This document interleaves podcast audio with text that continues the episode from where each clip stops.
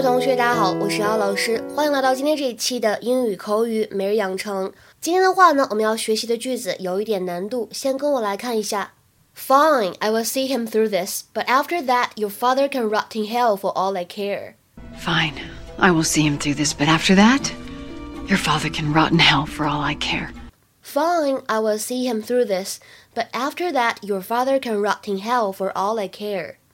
好吧。 这段时间我会照顾他，但是病好之后呢，他是死是活都和我没有关系。Fine, I will see him through this, but after that, your father can rot in hell for all I care. 在这句话的朗读过程当中呢，首先我们注意一下这个。 rot 和 in 可以连读，就会变成 rotting，rotting hell，在地狱里面腐烂啊！这句话说的真的是非常的狠。然后呢，就是看一下后面 for all I 这三个单词呢放在一起，其实可以有连读的现象，可以读成 for all I care，for all I care，就是会有两处连读 for all I care。What do you mean you're not taking care of him? Dad's being released today. He's got to have a place to recuperate. Well, then he can go to a motel because he's not allowed back in my house. I thought you two were getting along. What happened? That's between your father and me. You're so selfish. No, I'm so looking forward to the day that I get to put you in a nursing home. I'm sorry to disappoint you, Andrew, but my plan is to have an embolism and to die young. Yeah, well, we're all rooting for you, but you might not be so lucky.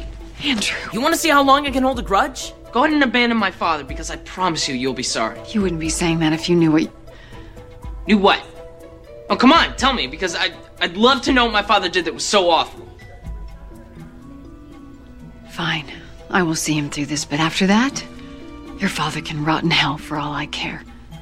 今天的节目当中呢，我们会讲解三个知识点，所以会有一定的难度。第一个，什么叫做 see somebody through？ 它表示的是在某一个特定的时间段支持或者帮助某个人，to give help or support to somebody for a particular period of time。当然，这个短语呢，大家要记住，不能够使用于被动语态。比如说，我们来看一下下面的两个例句。第一个，Her courage and good humor saw her through. Her courage and good humor saw her through. 她的勇气和幽默感支撑她度过了那段时间，支撑她挺过那段时间。再比如说，I only have twenty dollars to see me through the week. I only have twenty dollars to see me through the week. 我只剩下二十美元要挺到周末啊！看来这个生活费呢被提前挥霍掉了。I only have twenty dollars to see me through the week. 那么第二个知识点呢，大家来看一下这样一个短语，叫做 For all I care。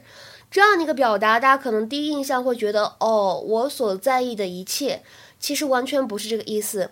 它呢，在口语当中表达的意思是“我才不管呢，我才不 care 呢，我不在乎，或者说我不介意 ”，I don't give a shit 这个意思。所以呢，可以说 I am completely indifferent，或者呢 I am not interested in or worried about what someone else is doing。我们来看一下第一个例句，两个人呢吵架了，这个女生说 You can go right now for all I care。你要是想现在走就走吧，跟我也没关系，或者说我也不在乎。You can go right now for all I care. 再比如说，You can starve to death for all I care. I am not giving you any more of my leftovers. 你饿死也跟我没关系，我不会再把我的剩饭给你吃了。这个例句挺有意思的啊。You can starve to death for all I care. I am not giving you any more of my leftovers. 下面呢，再来看一下这句话，大家可以想象这样一个场景：一个女生呢，她一定要执意嫁给自己的男朋友，然后呢，她的妈妈跟她说。 那我们就断绝母女关系好了。After that, you can do what you like with him for all I care。在那之后，你想跟他干嘛就干嘛，我也管不着，是吧？After that, you can do what you like with him for all I care。再比如说，两个老头子聊天，对吧？第一个人说：“Hey, I heard that when you're dead, your children will sell all your stamp collections.” Hey, I heard that when you're dead, your children will sell all your stamp collections. 哎，我听说啊，如果你死了，你们家孩子会把你所有收藏的邮票都给卖了。然后另外一个老头说什么呢？When that time comes, they can do with it whatever they like, for all I care. When that time comes, they can do with it whatever they like, for all I care. 等到那会儿，他们爱干嘛干嘛，我才不管呢。OK，对刚才这样一个短语 For all I care，大家应该印象非常的深刻了。那么之后呢，我们再讲最后一个短语。在刚才的视频对话当中呢，Andrew 他说了这样一句话：You wanna see how long I can hold a grudge? Go ahead and abandon my father, because I promise you, you'll be sorry. You want to see how long I can hold a grudge? Go ahead and abandon my father because I promise you you'll be sorry. 你想知道我能恨你多久吗？那你就这样抛弃我爸爸吧，我保证你会后悔的。在英语当中呢，hold a grudge，它表达的意思呢就是心怀怨恨。口语当中呢也经常换用这个动词 bear，bear a grudge。这个短语呢，其实我们之前公众号当中呢有讲解过。下面呢来看两个例句。第一个，She still holds a grudge against me for refusing to lend her that money. She still holds a grudge against me for refusing to lend her that money. 因为我没有借给她那笔钱，所以她依旧对我心怀怨恨，或者说，所以她依旧对我心怀不满。She still holds a grudge against me for refusing to lend her that money. 再比如说，I don't bear any grudge against you.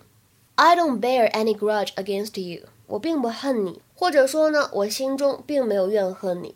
今天的话呢，请同学们尝试翻译一下下面这个句子，并留言在文章的留言区。你可以跟 Penny 一起去参加派对，我不介意，或者说我不在乎。这个句子应该如何使用我们刚才讲到的第二个表达 For all I care 来造句呢？期待各位同学的踊跃留言。我们今天的节目呢，就先讲到这里了，拜拜。slipped into